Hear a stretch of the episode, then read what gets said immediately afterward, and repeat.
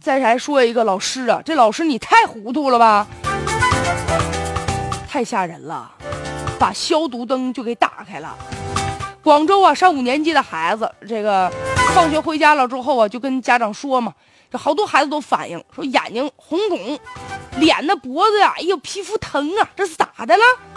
家长一问，哟，原来孩子在学校上电脑课的时候，有一个入职不久的新老师就把这个紫外线消毒灯给打开了。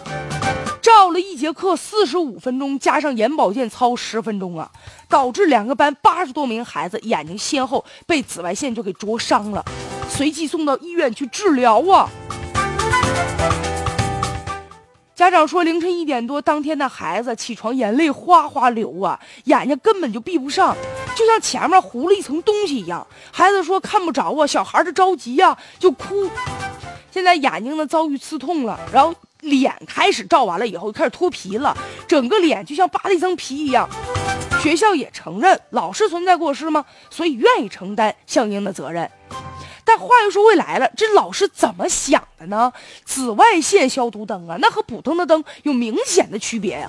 而且这种灯散发出来的光线颜色是比较独特的，你稍微有点这常识的人，你还能不知道吗？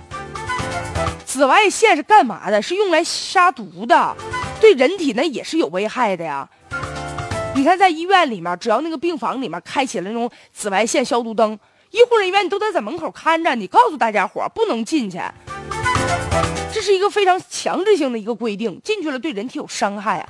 所以现在这个老师他说他不是故意的，但是啊，你造成了严重的后果了，这就是你的失职啊。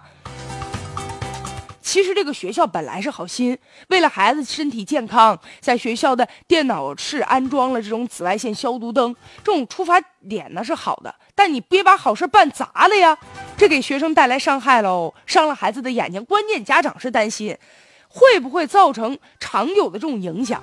万一这两天好了以后呢，视力下降怎么办呢？